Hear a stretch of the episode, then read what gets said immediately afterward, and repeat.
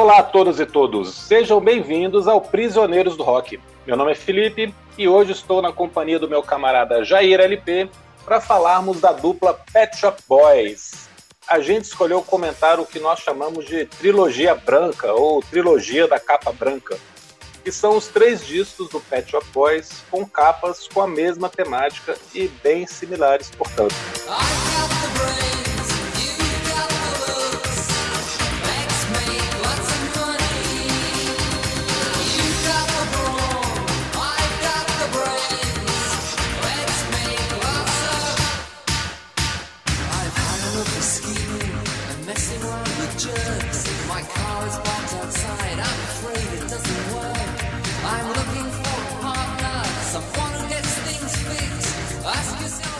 Estou falando dos álbuns Please, de 1986, Actually, de 1987 e Behavior, de 1990. Vou passar a palavra para o Jair para a gente começar a contextualizar, contar um pouquinho da história dessa dupla e depois a gente comenta sobre os discos. Beleza? Tranquilo? Hoje estamos sem o Christian. Todos nós temos problemas de vez em quando, né? Abraço, Christian, beijos. Ah, é, então, gente, Pet Shop Boys, ai, acho que a história dos caras se confunde assim com, com a minha história, porque se eu, quando eu penso que o lançamento do primeiro disco dos caras é em 86, e 86 eu tinha 13 anos, então eu estava na exata idade né, para gostar né, desse tipo de, de música pop com classe, né, que eles sempre, sempre fizeram. São uma dupla, né, uma dupla de ingleses, o Neil Tennant, que é o vocalista, toca né, sintetizadores, outros instrumentos também, mas é, assume mais vocais, a principal letrista também, e o Chris Lowe, é, que é o principal programador, né, e, é, quem compôs a maioria das melodias aí, né, e, e hoje em dia faz meio que o papel de super DJ, né, nas apresentações do Pet Shop Boys. É, eles conheceram em 81, estavam né, numa loja de sintetizador, né, é, começaram a conversar sobre música, coisa que sempre conecta as pessoas, né? Você descobre que o outro gosta de, de uma música que eu gosto também. Ah, esse cara já deve ser legal, né? Já deve gostar de alguma coisa. É, afinal de contas, Afinal de contas, eu mesmo te conheci, porque, sei lá, acho que você estava com uma camiseta do Joy Division, ou eu estava com uma do Dependente. e aí facilitou, né? facilita, facilita a conversa, né? já sabe já sabe o que falar. E já aí, cria simpatia. Né? Exato. E aí começa, né? Eles começaram a, a conversar sobre música, né? Gostavam de, é, das bandas de então, né? Do synth pop de então, né, que estava realmente começando, né, dá para dizer que estava começando, bandas como Soft Cell, é, ou o Orchestra Maneuvers in the Dark, né, o OMD, é, é, eles estavam iniciando aí em 81, 82, e eles começaram a né, trocadinhos, ficavam ouvindo isso no, no, apartamento lá do Tenant, né? E, e acabaram né, criando, começando a né, fazer seu próprio trabalho, né? E aí tem uma história engraçada de por que eles escolheram o nome Pet Shop Boys, né? Mais ou menos nessa época lá de 83, né? Eu não eu não lembro se é se é verdade, né? Não sei se é, um deles trabalhava numa pet shop é, ou eram uns amigos que trabalhavam? É, eram uns amigos, né? Eles tinham alguns amigos que trabalhavam e devia ser uma piada interna ali do, do grupo, é, né? É, é, é, é. Na, é, é, importante frisar que na época, né, é, na época dos Pet Shop Boys, ninguém chamava clínica veterinária ou, é, ou locais onde coisas para animais, ninguém chamava de pet shop. Aqui no Brasil. Aqui no Brasil, é, exatamente. Ninguém chamava. Então, Pet Shop Boys é, foi durante, durante um, um, tempo, assim, foi um nome esquisito para mim. Hoje em dia fica, né, óbvio, ah, os garotos né, né, da Pet Shop, mas é, esses nomes são, são de agora, né?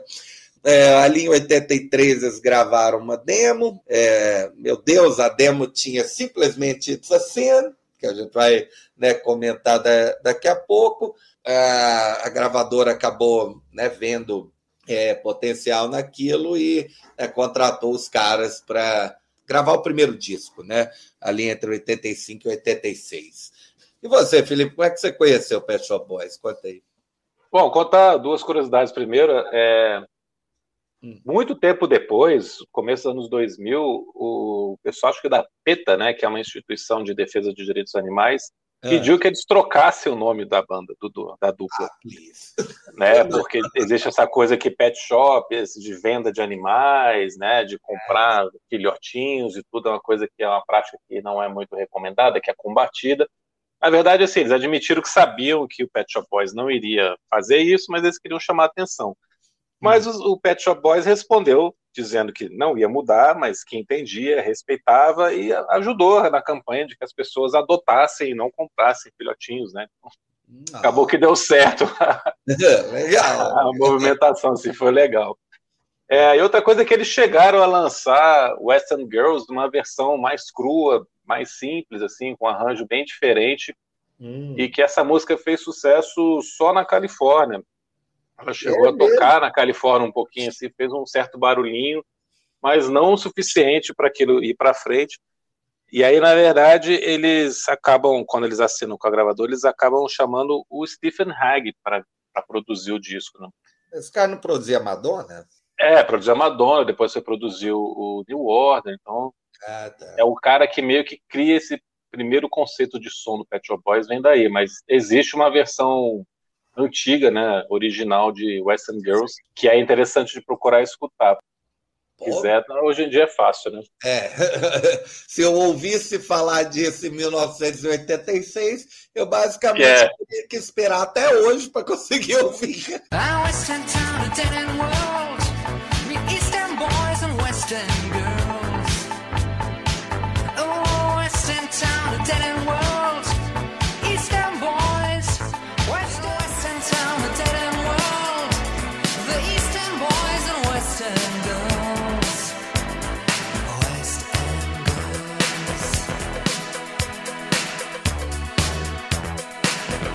Conheço o Pet Shop Boys com o Western Girls também, tocando no rádio. Sim. Confesso que não me empolgou muito essa primeira música. Até hoje eu não acho que seja a melhor música do, do, do álbum de estreia, do Please. Não, não é uma é. boa música, é não muito legal, mas não é a melhor. E não é a música que para mim representa essa, esse começo da carreira da banda, não. Eu fui depois, com o segundo disco, ficar muito mais empolgado aí, que eu fui comprar. Primeiro, o segundo, na verdade, foi o primeiro que eu comprei. E aí depois eu comprei o disco, que é um disco de remix, né? Então eu é. conheci as músicas do primeiro disco nas versões remix, que sai no disco, que é um disco que eles lançam logo depois do primeiro álbum, né? Com versões remix. É. Das faixas, dos singles do, do Please, né? Que é o álbum de estreia. Mas eu queria te fazer uma pergunta, cara. Pergunte. Você define o Pet Shop Boys como uma dupla de synth pop, de dance pop, ou você acha que quando eles aparecem em 86, eles já estavam saindo desse conceito do synth pop que você citou, que era a grande influência deles em 81 ali, quando eles se conheceram? Porque já também já a música já estava evoluindo, já já estava ah. em outro momento e o synth pop de 81 já não tinha nada a ver com, com o som dele de 86. Como é que você definiria pelo menos nessa fase inicial, o som do Pet Shop Boys? Eu diria que o primeiro disco, especialmente assim, é, é o primeiro disco sem os, sem os remixes, assim, é, ele, ele tem um pezinho ali no, no synth pop, no tecladinho Cássio, né, na, naquele uhum. que é, você pega a primeira versão lá de Suburbia, né, que está no disco, tem um tecladinho assim bem irritante, uma bateriazinha, um né, uma coisinha bem, bem simplificada. É, mas, é, mas os próprios remixes que já foram feitos, né, que eles né, é, colocaram a mão ali também, é, da, dos principais hits do primeiro disco, já mostravam que eles queriam sair dessa, dessa linha do do que, do que algumas bandas continuaram. Tipo, o Soft Cell continuou, o Human League continuou, basicamente, né, fazendo, fazendo, esse mesmo tipo de som. As bandas que já estavam lá estabelecidas no fim dos anos 70, início dos 80, meio que é, mantiveram isso aí. E quando eles chegam a partir aí do segundo disco, é, eu, eu acho que assim, o melhor termo é chamar de pop mas é, é, um, é um pop na né? sua essência completa, aquela de eu vou pegar tudo aqui que me interessa, né? É, os arranjos vocais ficaram mais elaborados, os arranjos ficaram né, muito melhores, começou a ter coisas como. É, deixou de ter uma instrumentação muito crua mesmo no, no disco. É, e claro, o que, né, o que mais é, chamava atenção eram as musiquinhas para dançar mesmo, mas se você pensar bem, assim, é, it's a sin, é, quando você pega o tema assim e, vai ler a letra, não é tão dançante assim. É, então, esse é um progresso, é uma, é uma evolução. Eles mantiveram as influências no máximo ali no, no, primeiro, no primeiro disco. A partir do segundo, isso me espanta muito. O segundo é um disco que vem um ano depois, né? acho que 18 meses depois do, do primeiro. Isso, é. é. Eles já atingem uma maturidade assim impressionante. É, tanto o vocal do Tennant melhora muito, os arranjos é, ficam muito bons. É claro que a gravadora né, colocou um pouquinho mais de dinheiro, né? Os caras estavam bombando mesmo, né? Vendendo horrores, então valia a pena. E compensou muito. Depois, o, o som deles vai se tornando muito diversificado é, ao longo aí da, das décadas. É, nos anos 90, eles passam por uma fase assim descaradamente disco, depois no fim dos anos 90, início dos anos 2000, a, a coisa já é eletrônica experimental. São caras que conseguiram se manter assim, mesmo com essas origens, digamos assim, modestas, né? É, uhum. Eram muito, muito atuantes, mas é, concordo com você, já estavam é, já estavam mirando em algo, algo maior aí que o synth pop tradicional.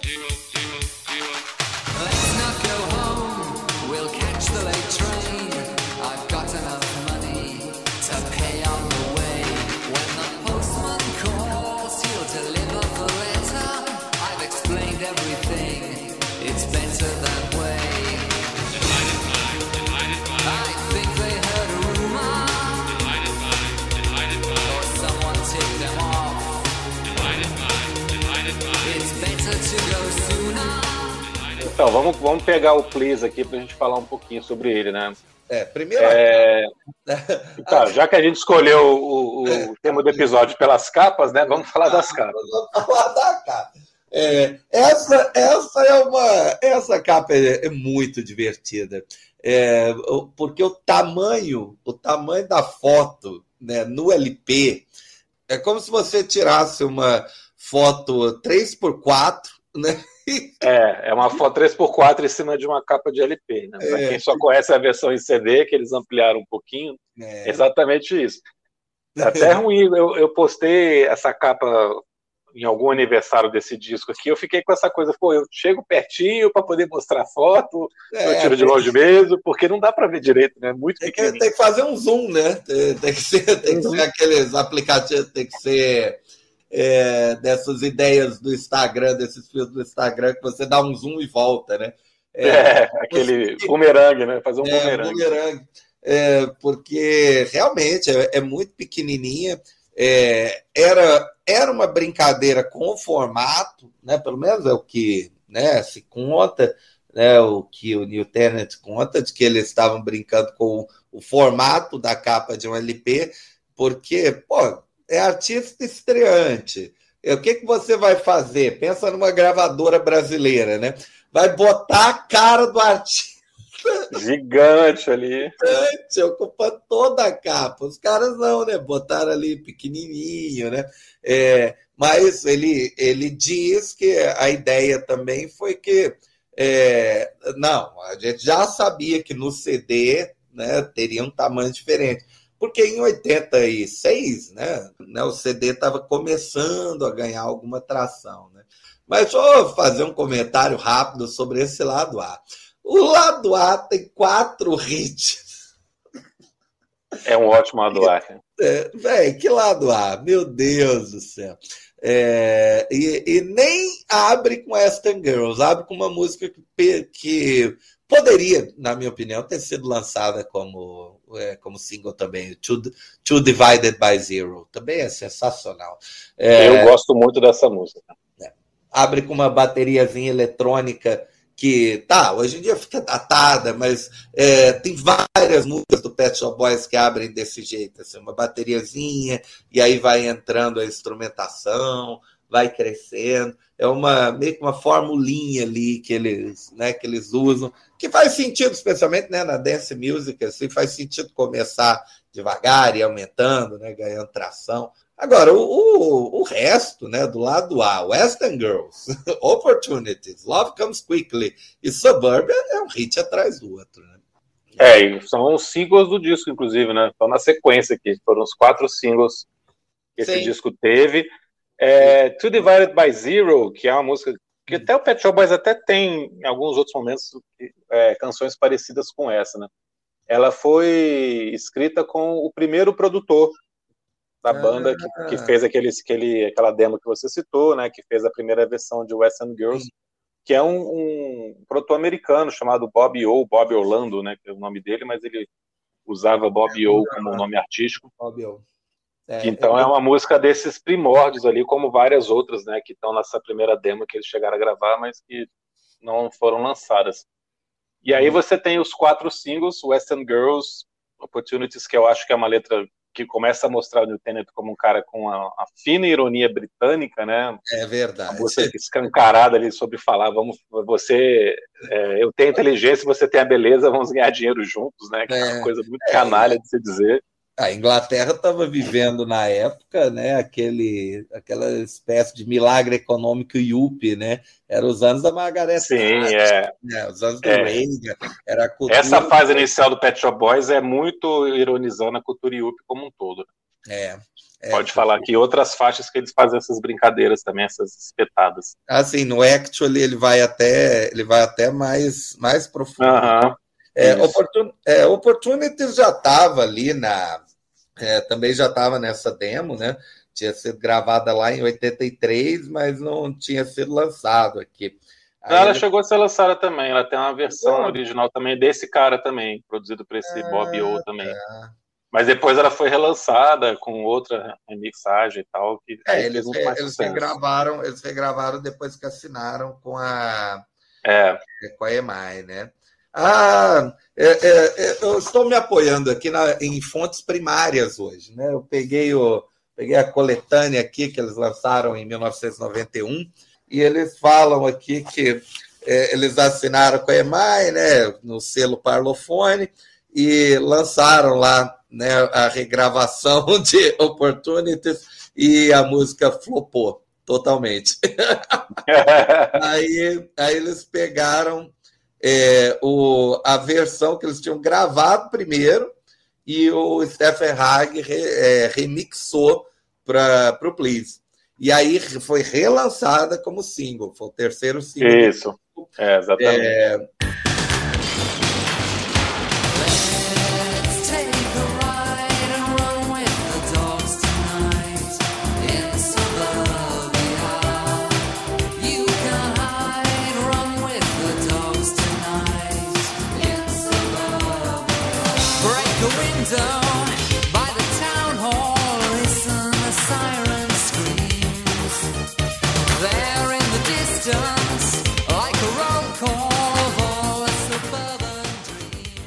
Suburbia foi uma das primeiras que eu conheci, como eu falei que eu comprei o, o disco, né? Eu não conhecia o, as músicas do Please no álbum, mas eu conhecia a versão remix, né? E eu lembro de, de escutar Suburbia a primeira vez e não entender, né? Foi 86, eu tinha 13, 14 anos. Falei, pô, vai falando de subúrbio, mas a letra não combina com o que ele tá falando, né? Que aí depois que eu fui para, ah, claro, os subúrbios das cidades americanas, que também tem na Inglaterra e tal, das casinhas bonitinhas com quintal e tal que também é uma música de ironia total, né? Que Tem um trecho lá que é meio que um, uma ponte, assim, um, a terceira estrofe que ele faz, que ele fala, eu queria ter alguma coisa para fazer além de ficar à toa, né? É, é, e aí a polícia aparece, é, queria que a polícia aparecesse para poder culpar a polícia por causa da TV que não está funcionando. Né? Então, é, são as, os problemas, os dilemas da classe média dos, dos subúrbios americanos, ou do, de classe é, média alta. Dos... É, o que, é o que se chama hoje de white people problems, né? Isso, é. né? E ele, a letra ironiza isso o tempo inteiro também, mais uma vez também fazendo essa sacanagem com a cultura yuppie, assim, do, do sucesso e falando do tédio de, do que traz essa vida suburbana vazia e tudo mais. É uma ótima letra também, muito engraçada, né? E para mim é a melhor música do disco. É a música que eu mais gosto. Suburbia? É, é. Eu, eu, eu adoro Suburbia. Agora, eu, eu prefiro né, a, as versões do disco, né? Do, do disco de remixes, assim. Mas a minha faixa favorita mesmo é, é a faixa que eles gostam, que eles mais gostavam na época. É, e que, uau, tadinhos, só chegou ao 19 lugar da parada, que é Love Comes Quickly. Eu sempre adorei Love Comes Quickly. Também é muito legal. Uma baladinha, né? Uma, uma, uma balada. É, essa é o tema já mais tranquilo, já tem cara de amorzinho mesmo. Ah, mas já é. mostra também o, o, enorme talento que eles tinham de fazer essas músicas mais lentas, né? Que é uma marca também para mim muito presente, muito registrada do Pet Shop Boys. São essas baladinhas, esses mid-tempos, né? Que não são é. músicas para dançar é, e são uma delícia de você ficar só escutando. Né? Exato, é o é, já e, e, é esquisito porque o é, nessa época aí, o auge da, da, música lenta, né, eram aquelas power ballads, né, aquelas músicas com é, né, vocais extremamente gritados, né, as coisas... É, aquele refrão grandioso, é, operístico, né? É, é, e, e aqui é o contrário, né, é um é uma coisa cantada ao pé do ouvido, assim, mais devagarzinho. Os caras é, sabiam para onde, né, para onde Muita apontar. classe, né, cara? Muita, Muita classe. classe. Dá mais um destaque aqui para esse disco, é, Tonight is Forever, que é outra faixa que eu acho muito legal também. Teria, é, Essa eu, não foi single, tá no lado B. Teria virado o single tranquilamente, na minha opinião. Também Ótima música, né? Adorava na época, quando eu meu please está detonadíssimo também. esse, eu, esse eu preciso até, é, sei lá, é, comprar outro, tadinho, porque ele, ele já está bem detonado. É, mas eu adorava, eu, é, era uma das que eu mais ouvia, assim. O, o, resto segura bem a onda. Eu acho que Tonight Forever só não virou single porque foi tão hit em cima dos outros, né? não deu tempo também. Não deu tempo, é. Por exemplo, ó, Western Girls é de outubro de 85, Love Comes Quickly é março, né? Aí Opportunities é em maio, já chegou quase ao top 10 em inglês, chegou no 11. Depois Suburbia foi lançado em setembro, chegou ao oitavo lugar. Aí os caras já estavam trabalhando um novo disco, né? Inclusive recapturando algumas das faixas lá dessa, dessa demo que você citou, né? Que os caras gravaram lá. Pois é, eles pegaram, e aí que é o primeiro Aliás, é o segundo número um no, Reino Unido, né? Que aí é, é, talvez a faixa mais conhecida da banda até hoje, não sei. Pois, que é It's a Sin, né? Que puxa é, o segundo disco. É, eu tive, eu tive a curiosidade hoje de entrar no Spotify e olhar né, as faixas. Não, não exatamente me assombrou, mas é, a, a, faixa mais ouvida deles, né, com tipo 182 milhões, é, é Always on My Mind. Pô, tá, ah, tá, é verdade, é verdade. Tem isso também, né? Eles é monstruosa, mas, pô, mas é uma pena, né? Porque é um cover, né? É um uhum. cover muito bem feito, recria completamente a música, tá naquela lista assim, né? De covers que, sei lá, empatam com o original, que você não, não tem como dizer quem, quem é melhor, se é o Elvis, se é eles, pelo amor de Deus.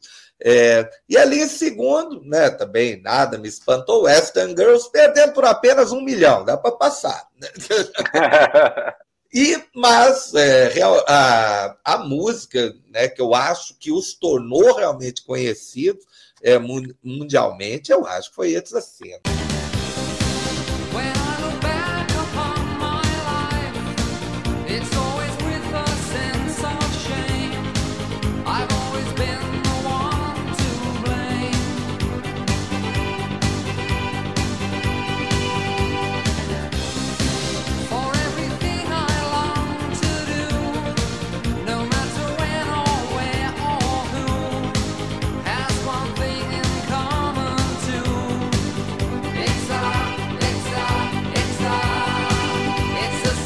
É a faixa uh, que não abre, né? Não abre o disco. o Actually. Pelo ah, contrário, né? Tá perdida lá no lado 2, assim. É, do lado B, eu acho que ela é muito engraçado. É verdade, é a segunda do lado do lado 2, é, perdida ali no meio, né? É... Mas foi o primeiro single. E aí é uma capa já que eles pegam a ideia da, do primeiro, primeira. brincam em cima disso e faz uma coisa genial, né? É, é, é, o contraste entre a cara de sério do Rick Lowe e o Neil Tennant bocejando. É uma, é uma das capas mais icônicas aí do, dos anos 80. Deve, inclusive, ter paródia, não é possível. Alguém já parodiou essa capa, porque ela é, ela é legal demais, né? Os dois de smoking. E a diferença do cabelo também, né? Também, é. Um tá com o cabelo todo ajeitadinho, o outro tá com o cabelo todo revoltes, né? É, e, e é aquela coisa assim, cara, você já lembra de eu ter escutado a voz do Chris Lowe alguma vez na sua vida? Não. é, até essa cara dele aqui faz até você pensa nisso também, né? Que é um cara que tá sempre na, discreto é ali, sempre no. É o cara que realmente gosta do bastidor, né? Uhum. Isso, isso, é até engraçado, por exemplo, o, o, o Pet Shop Boys está é, maior do que nunca, digamos assim, né? Os caras fecharam uma noite, ou não sei nem se foi a, a última noite de Glastonbury, né? Agora. Olha só, que legal. 2022. É, fecharam uma noite e é um, um espetáculo atualmente, né? E o, é, o New Tennant virou o Elton John da geração dele, né? É, é uma é, com com requintes de Peter Gabriel, né? O cara entra assim com uma é, com roupas que moleque é, a roupa deve pesar uns 15 quilos ali para o cara, pro cara andar. É, e o Chris Lowe, ele fica ali até, com o tecladinho, uma muralha ali de Com o Mac, ele ficar, não fica com o Mac, não? Ele fica com, é, ele fica com sintetizador ainda.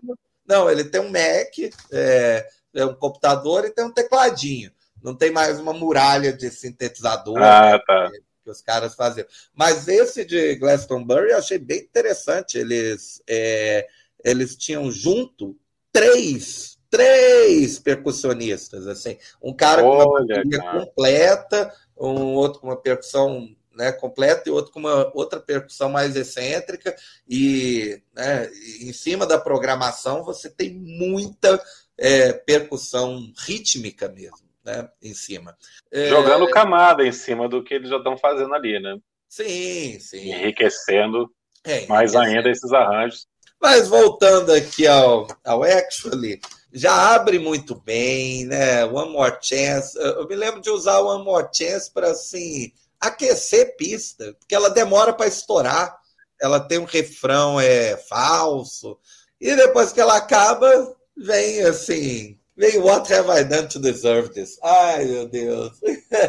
que delícia. Então, essa foi a música que fez eu gostar da banda, fez eu chamar minha atenção de verdade, assim. E falei, cara, isso aqui é muito bom, preciso comprar esse disco, preciso escutar mais desses caras. Que é sensacional, cara. Do começo ao fim, toda a estrutura, o dueto com a Dusty Springfield. Pois é. A letra, tudo aqui funciona demais, cara. Como essa música é boa. E assim, escutando de novo agora, eu falei, caramba, isso é muito perfeito, isso é o pop perfeito, começo ao fim, né? É, é, tem, tem o que eu chamei de entradinha clássica deles, né? Que eles fazem um, uma viradinha ali na bateria eletrônica. A Dusty Springfield era, um, era uma mulher assim, 20 anos mais velha, né? Do que ele, já tinha feito ali sucesso lá nos anos, é, nos anos 60, né? É, é uma diva ali dos anos Mas, 60 ali, né? é. né? Aquele chamado Blue Eye Soul, né? Que cantoras brancas, cantores brancos cantando músicas negras, né? Ou cantando músicas que parecem de da Motal, por exemplo. Né? Ela estava é, meio que naquela coisa meio, meio no esquecimento ali e foi redescoberta, né?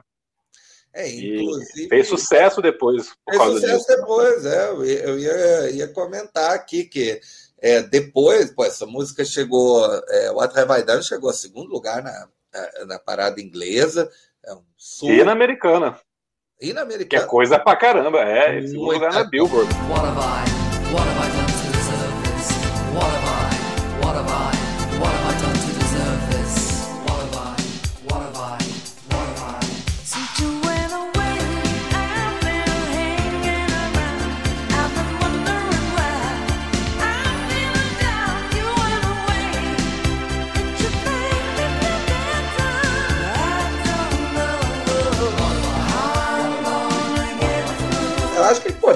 assim, o tamanho do Pet Shop Boys. Né? O Pet Shop Boys vendeu, é, estima-se, né, 50 milhões de cópias.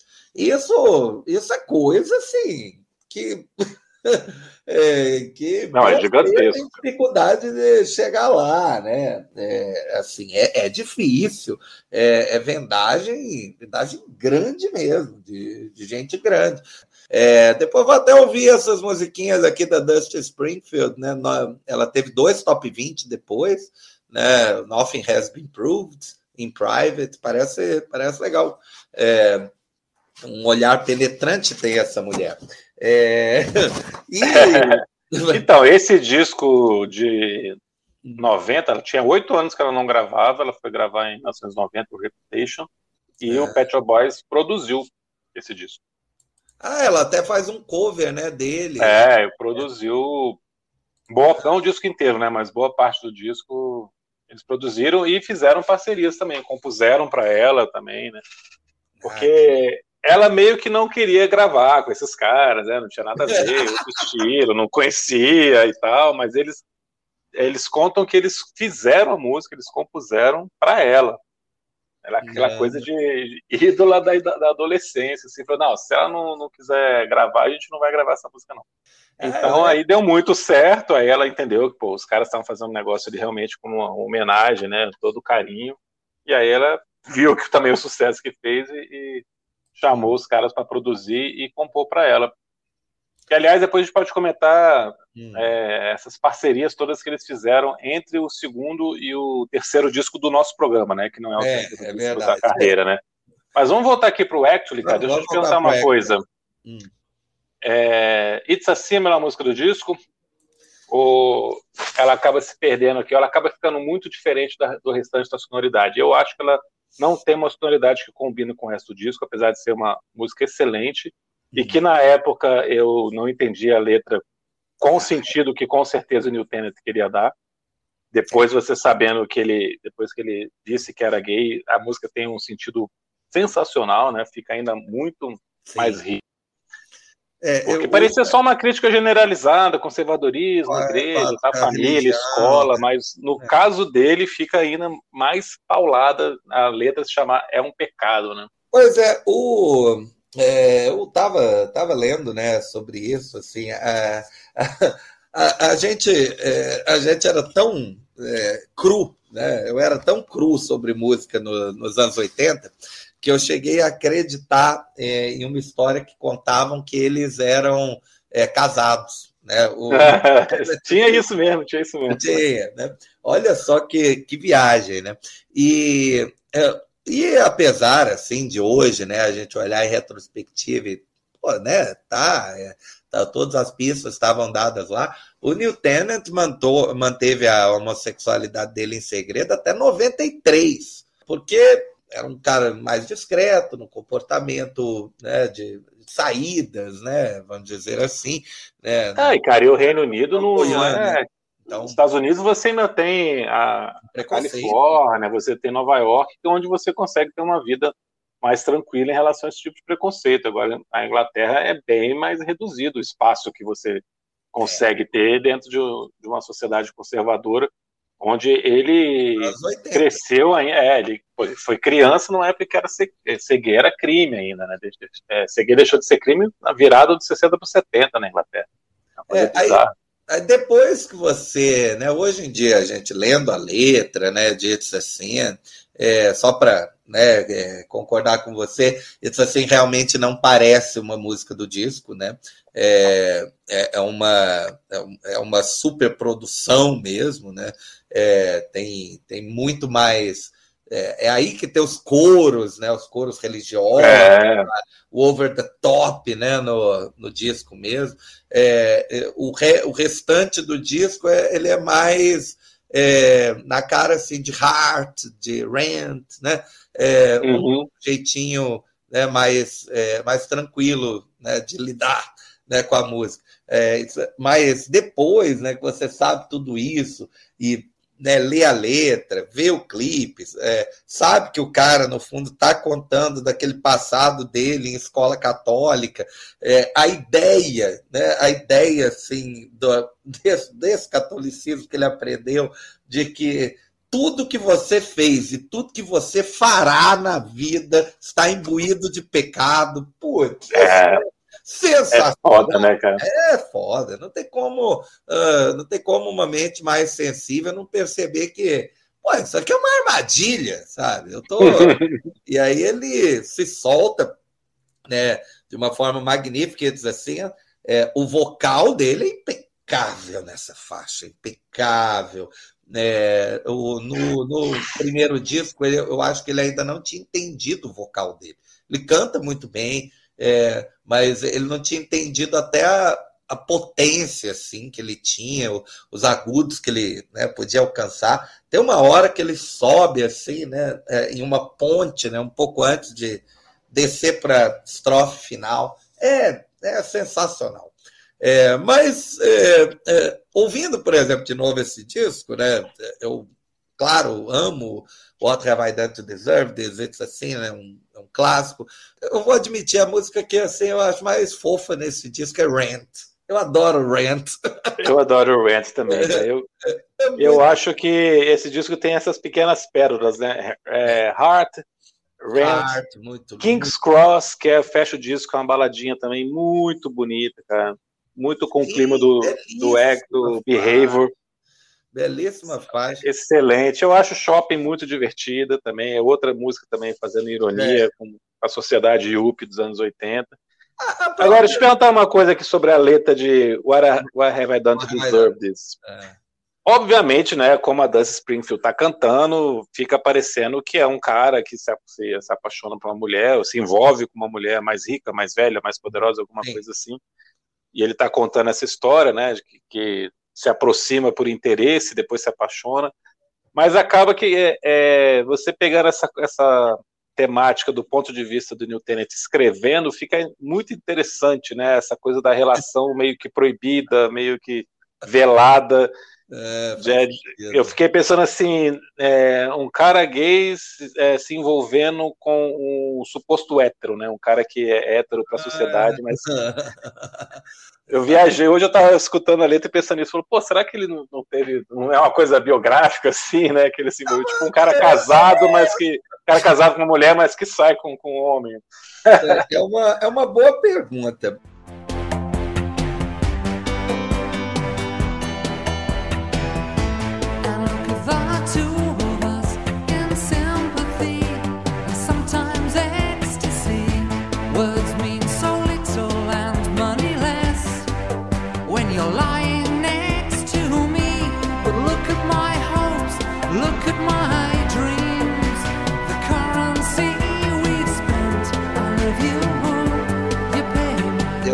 Encontrei uma entrevista da época onde ele fala que ele mantinha as letras propositalmente é, veladas né, na questão é, sempre, né? sexualidade. Né? Não, porque... tem, não tem nem é, Hiroshima nas letras, né? Exatamente, é, que era para, olha, serve no fundo para qualquer casal.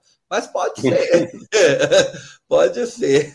É uma, é uma boa teoria. Interessante, né? É uma boa teoria. A gente convida depois o Neil Tennant, né, para o próximo. É, é, vou pedir, mano. Prisioneiros do Rock. Próxima vez que eu falar com ele, eu pergunto. É. Bem, é... Mas é um disco bem mais em, em matéria de arranjo, de bem mais sofisticação. Bem Até maduro. porque assim, a gente tem que falar uma coisa sobre música eletrônica, né? Ela vai ficando melhor porque o, os equipamentos também vão sendo desenvolvidos, né? Fica Sim. mais fácil você gravar músicas com sonoridades que não se tornam tão datadas a partir do momento que você tem mais timbres, mais recursos. É o som. Mas, mas independentemente disso, é, a escolha da, da, da harmonia, a, a, composição da melodia é talento dos caras, né? E eu acho que aqui eles vão amadurecendo e é um disco superior ao primeiro, né? Ah, bastante. É, é, o, é o disco, provavelmente, pelo qual eles vão ser lembrados, né? Esse disco aparece em várias listas, né, de é, melhores de todos os tempos, Tá, tá nos mil e um álbuns. Tá, é, tá o público em geral, acho que sim. É, na lista revisada da Rolling Stone. Tá, tá ali no 454, atrás de luminares como Kane, né? Enfim, né? Mas está, né? Cito, mas tá lá, né? É, é, o, é o momento que esse lirismo dele transparece muito, né? Você vê um crítico na época que é, falava sobre isso, que ah, é, esta é uma banda que tem algo a me dizer, sabe? Uhum. Porque, é, porque vamos combinar, né? O, o, pop, o pop em geral, é, a letra não é a preocupação, né? É, pois é, e ele tem letras muito legais. É, tem. Ele tem uma, uma, ironia, um sarcasmo, uma inteligência, ele, essa coisa velada que você comentou, né? Ele, ele é um, um, cara muito bom. É uma coisa que a gente não comentou, né, cara? O Neil Tennant trabalhou numa revista musical antes de, ah, Smash Boys, Hits, né? Smash Hits, e ele trabalhou na Marvel, Marvel Comics. Ah, tá. Sério? Não, não escrevendo quadrinho, né? Ah, parte, digamos, nos bastidores ali, como editor, né? Mas estava é. ali no é. meio. Que legal. Legal, né? Legal demais. É, Rent eu, eu gosto, assim, por conta da ironia, né? Da, do relacionamento explorador ali, né? Tipo, de novo, né? De novo é, isso. Né? Isso. I love you, you pay my rent. Eu te amo, então você paga o meu aluguel, né? E é, com uma melodia fofa, né? A musiquinha uh, calminha aqui. É uma delícia de ouvir. Essa, aquela coisa dele de alternar é, ele falando com cantando, né? Aquela coisa é. mais declamada com cantada, que é muito legal, né? You trust me up. Ah, meu puppet. É muito bom, né? É, muito bom. É, é, é, muito bom. Aí depois, é, é, é, estranho o, a sequência aqui, né? Eu estou olhando a sequência dos singles. É, logo eles lançam Rent. É, Rent chegou ao oitavo lugar, eles estavam com tudo. É, e aí, logo um mês depois de Rent, eles já lançam é, Always on My Mind, né? Que novamente chegou ao primeiro lugar na, na Inglaterra, né? Tá, mas é, tem um detalhe aí, né? Por que, que essa música teve que ser lançada assim, né? É mesmo? Não Pode interromper aqui, porque é, eles participaram de um programa sobre os 10 anos da morte do Elvis. Eles chamaram vários artistas para cantar hum. músicas famosas na voz do Elvis.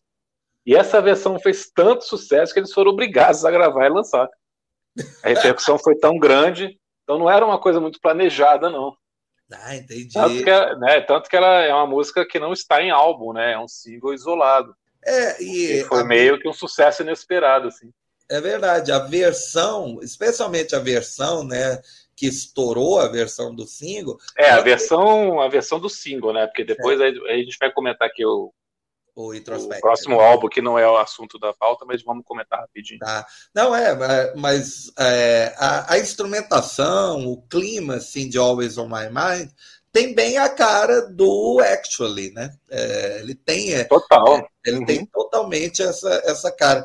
É, aí, pô, Always on My Mind vendeu tanto que eles é, esperaram né, uns cinco meses para lançar o último single do disco, que é Heart né? Outra, outra delícia.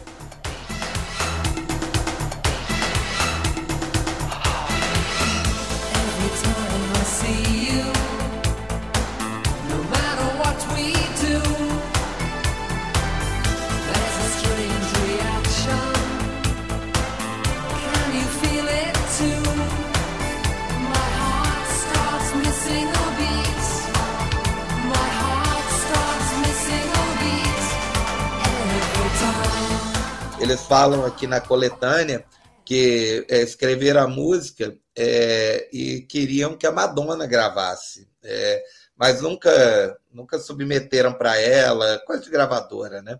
É, a gravadora também deve ter olhado assim, pô, por que, que a gente vai entregar para o outro? Né? Não, vamos jogar isso fora, não. Isso aqui é, é bom.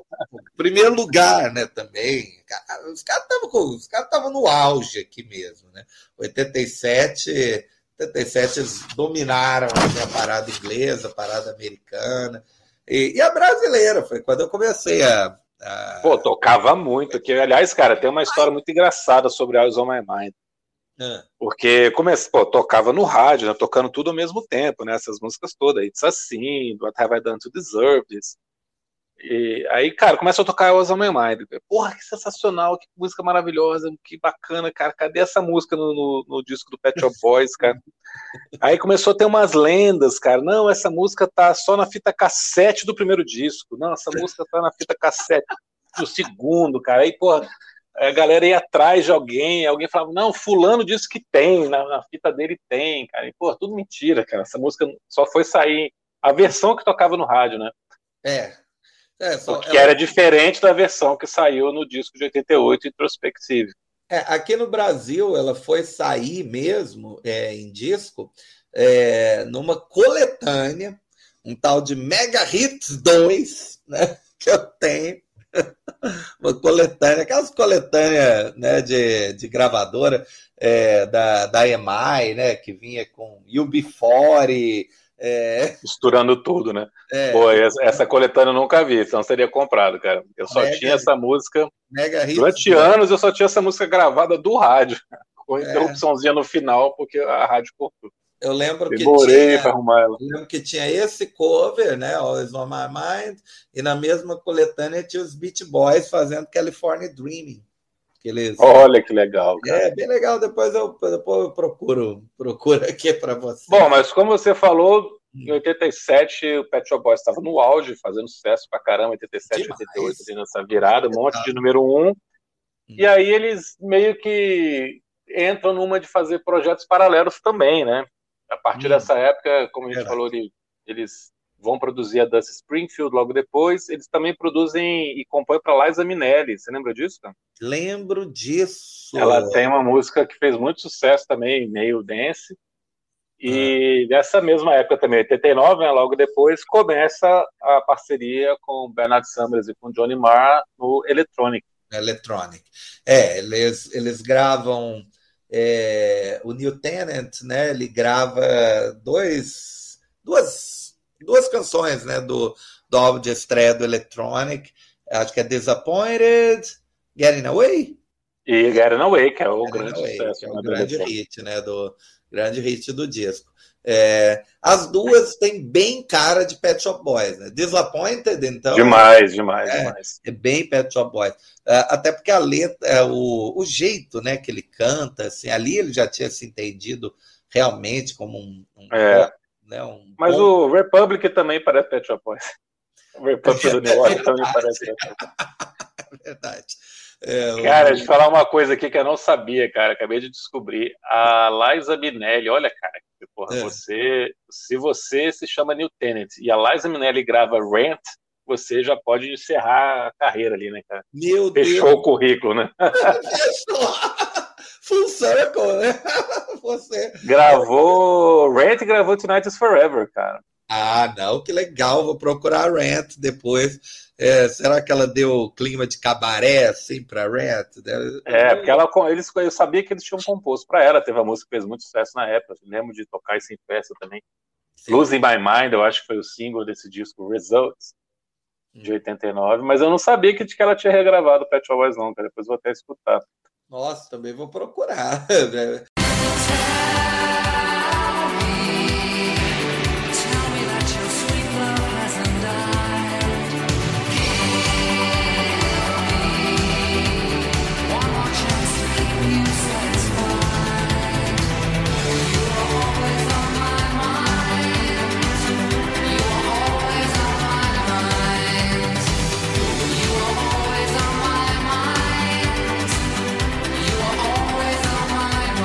E no meio, e no meio dessa, dessa nossa trilogia da capa branca aqui, nós temos o álbum Introspective, de 88, que é um álbum curioso, né? Vamos falar rapidinho dele aqui. Ah. Da capa e da, da escolha da, dessas músicas aqui, né? Porque é um disco de músicas inéditas em versão remix. Né? É, todas. A gente pode falar assim? Podemos. Inclusive, inclusive dava a sensação até de é, parecia uma coletânea de uhum. é, coletânea de singles, né? No, no esquema que o New Order tinha feito, né? Eu achava que era assim também, durante muito tempo eu achei que era isso. Durante muito tempo, mas depois, é, depois eu descobri que não era, né? É, que eles é, tinham lançado né, singles e ali Domino Dancing, né? Que estourou muito desse disco, é, era, na verdade, né, o remix, né? É, a, capa, a capa quebra completamente o que eles estavam fazendo.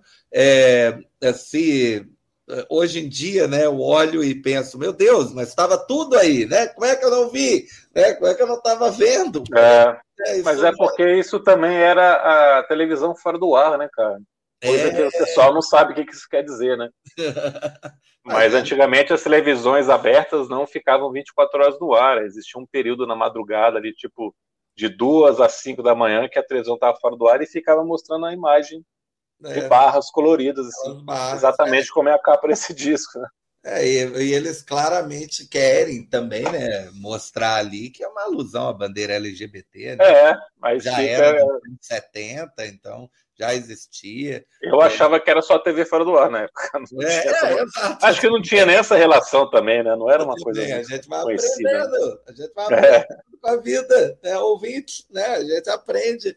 Bem, tem, tem uma música belíssima nesse disco, Left My Own Devices, é, né, onde eles pegam aquele, aqueles corais ali ditos assim e botam a orquestra né, toda. Né? É, vendeu muito bem, Domino Dancing vendeu muito bem. Cara, esse disco foi disco de ouro no Brasil, cara. Se vendeu pra caramba. Eu lembro. É, é. Mas eu queria dizer duas coisas, Coca.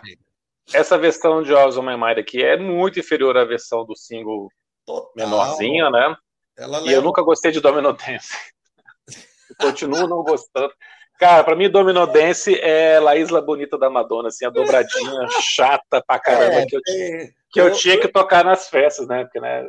Foi é quando verdade, eu comecei a ser DJ nesse período. É. E era um envelheceu, saco. Envelheceu mal. Domino Dance envelheceu mal. É, é. Aquele clima caribenho ali, realmente. Nossa, cara. É, não, não, não convence. O clipe é constrangedor. É, Nossa, é, é, muito ruim. A, a, versão de, a versão de Always On My Mind é quase assim: o cara capela cantando sobre uma base que parece que o cara pegou assim o, o primeiro compasso de Blue Monday, né? É, mas é, é o House de Chicago, né? Na verdade, o House de Chicago se inspira em Blue Monday e eles pegam Hum. Esse house, né, que é o estilo house que nasce em Chicago, como base, né? Tanto que ela chama, inclusive, House of My Mind in the House, né? Ah, Mas é, é muito fraca, perde todo o peso que tem na versão do é, na... menorzinho lá, que é o single de 7 polegadas.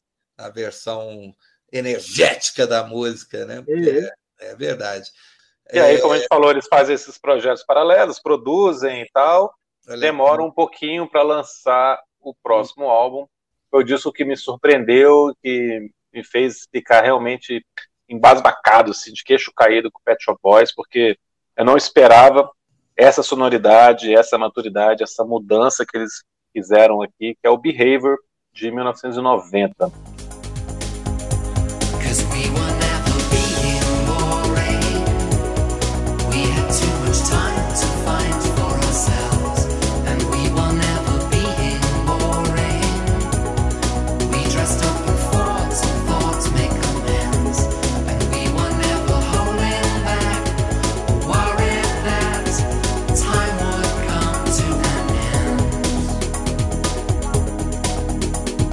Onde, né, voltando à trilogia da capa branca, é, a, as fotos ficaram novamente um pouquinho maiores.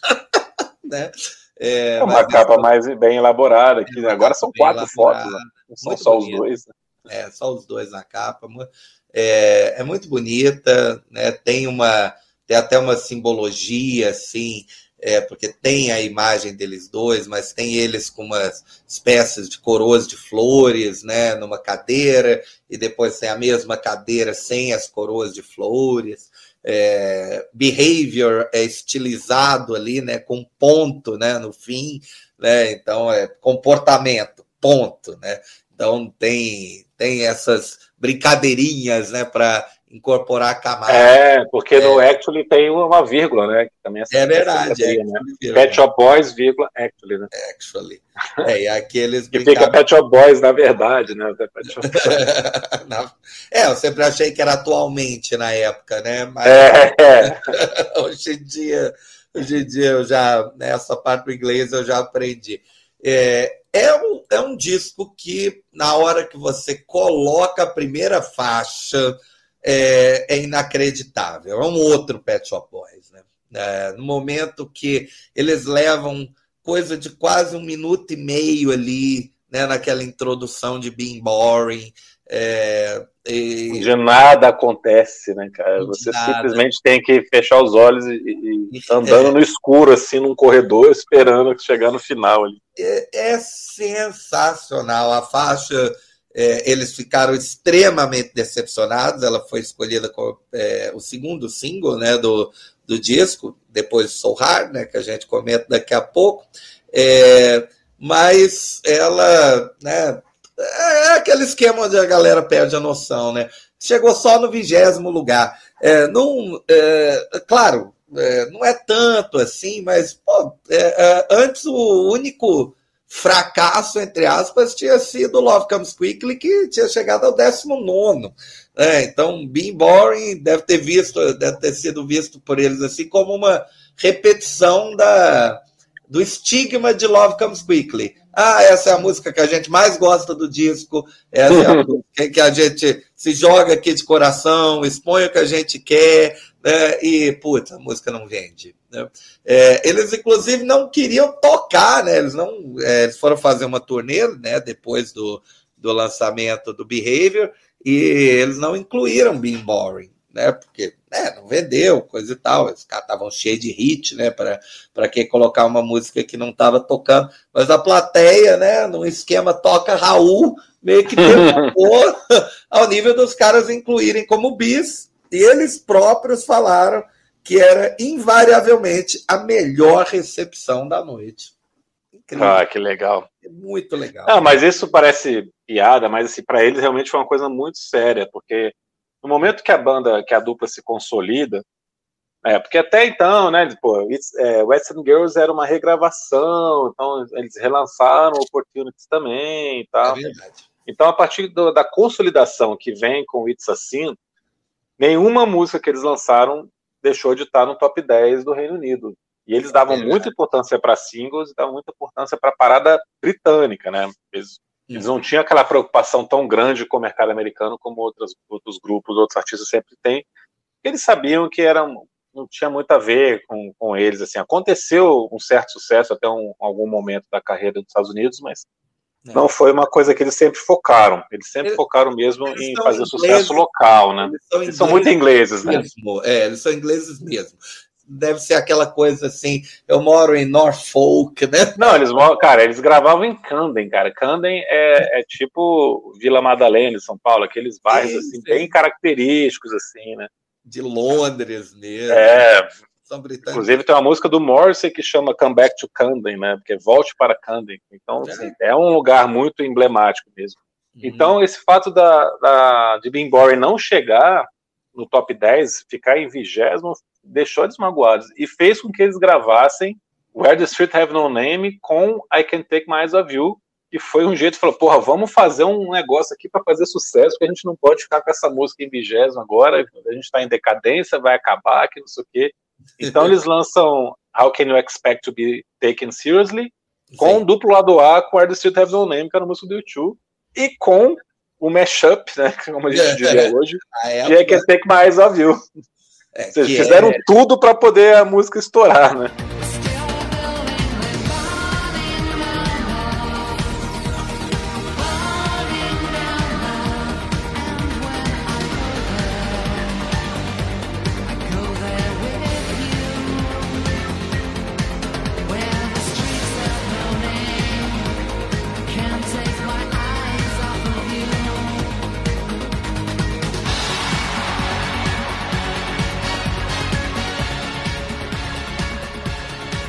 Essa vendeu, essa vendeu, voltou para o quarto lugar. É, é, essa a versão deles é, tipo, na época, pelo menos, rivalizava muito bem com a, com a versão do YouTube. Né? Eu imagino, eu imagino assim, o, o empresário, né?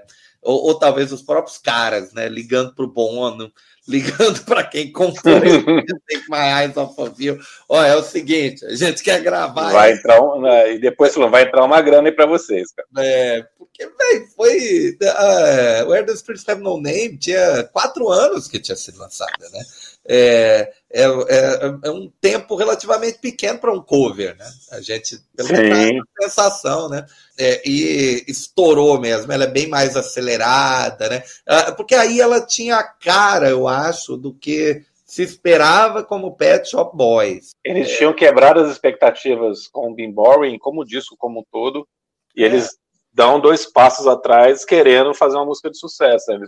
por causa do, do susto que eles tomaram com a é. recepção ruim de Bim Boring e do álbum em geral, né? Esse álbum não foi tão bem recebido num primeiro é momento, né? É, é, em retrospecto, os, é, os críticos hoje em dia falam muito bem. Se você pega né, o, os críticos de agora, né? Mas na época era assim, álbum nota 6. É, é assim, também não, não, não vamos malhar esses caras aqui completamente, mas é, consideraram na época como ah, esse é o trabalho mais né, fraquinho, né?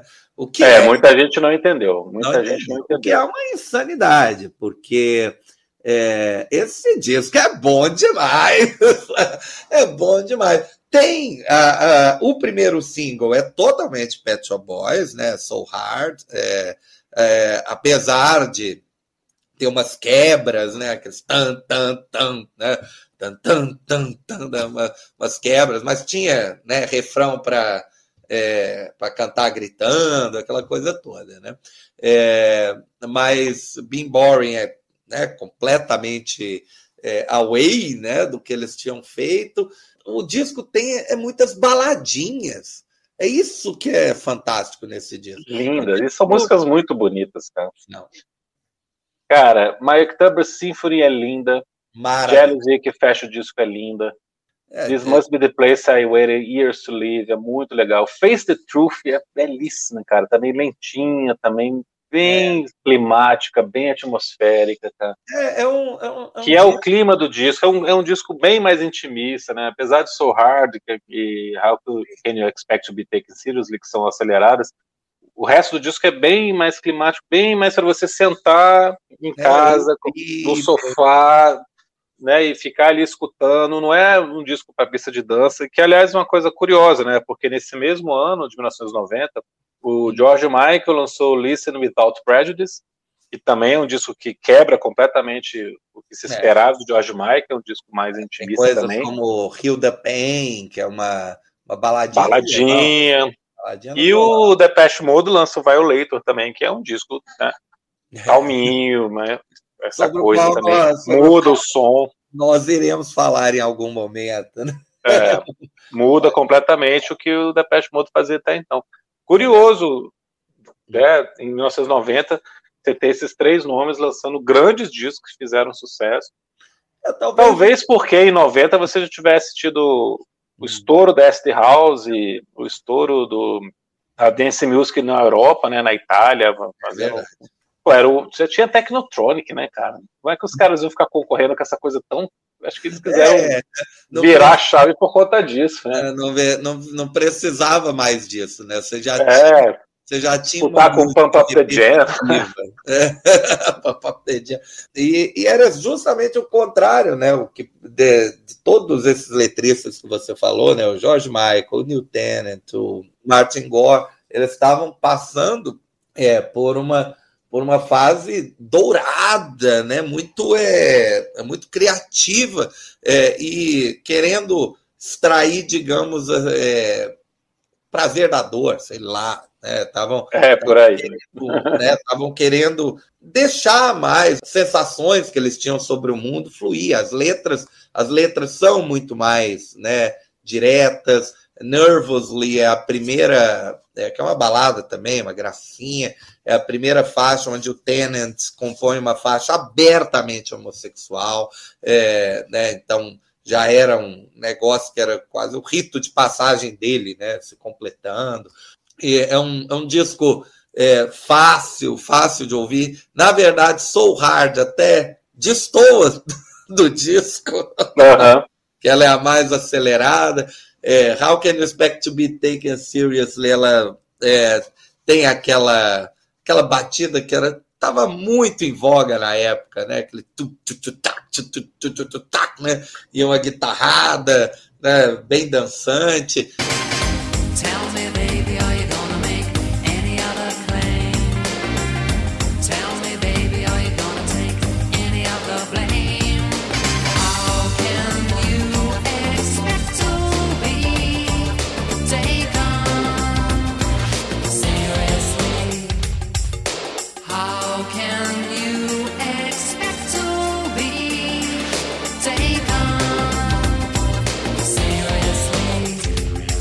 Elas são as músicas que tornaram o disco conhecido, mas de longe não são as melhores faixas. É, são as que venderam, foram as que, entre aspas, salvaram a carreira da banda, mas é, não são as melhores mesmo. Jealousy é maravilhosa mesmo, fecha o, fecha o álbum de uma forma incrível, né? É, é perfeita, assim.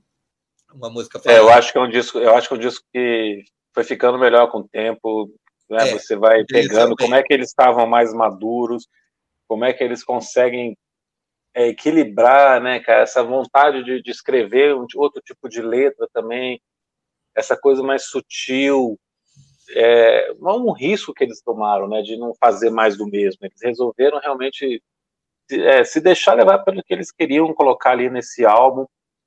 E ele, pô, o Neil Taylor tá cantando de uma outra forma também. Né? Ele vai deixando cada vez mais essa coisa declamada, mas aqui ele vai tomando mais confiança, vai ganhando mais confiança e ele canta muito bem, né? né? Ele se arrisca mais, ele faz uns agudos maiores. É. E, então você tem assim de tudo nesse disco, né? Tematicamente, assim, você vai uma variação muito grande, assim.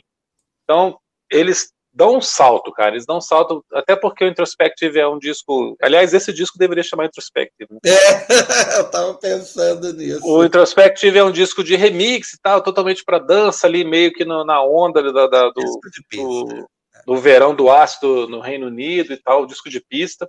E então, assim, a virada de chave que eles dão aqui, a evolução que eles fazem na carreira num período curto é sensacional, cara. E eu acho que, que o, o, o Behavior é o disco que conduz, não no Very, né, mas é o conduz o Pet Shop Boys depois, assim, quando eles deixam de ser uma banda que faz tanto sucesso, que vende tanto, que eles podem só fazer o que eles querem e tal, sem ficar se preocupando mais com o mercado, Sim. é o disco que, que, que é a base de outros trabalhos, cara. Para mim, por exemplo, o Release, que é o disco de 2002, que é uhum. sensacional também, tem um Muito monte bom. de música boa. Muito bom tá nessa mesma toada, se tá nesse mesmo clima.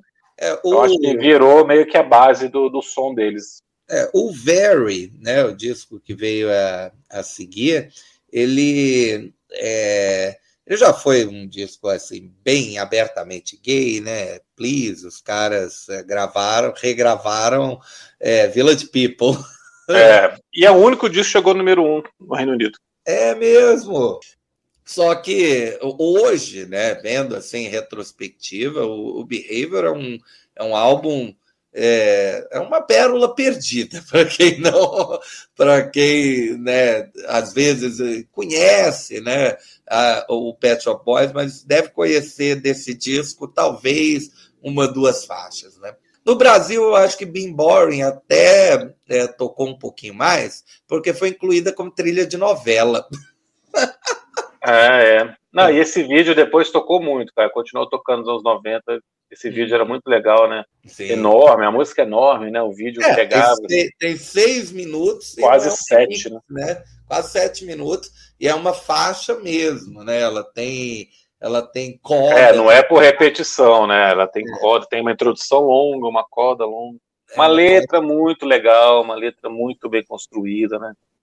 Uma letra que você se identifica em várias fases da vida, porque a ideia é exatamente essa, né? É, que mostra também como é que o New Taylor é um cara que escreve, escreve muito bem, cara. É. Muito acima da média de compositores de, de língua inglesa do pop rock. Do pop, do pop rock mesmo. É claro que depois, né, os lançamentos assim começaram a se tornar mais esparsos, isso é normal, né?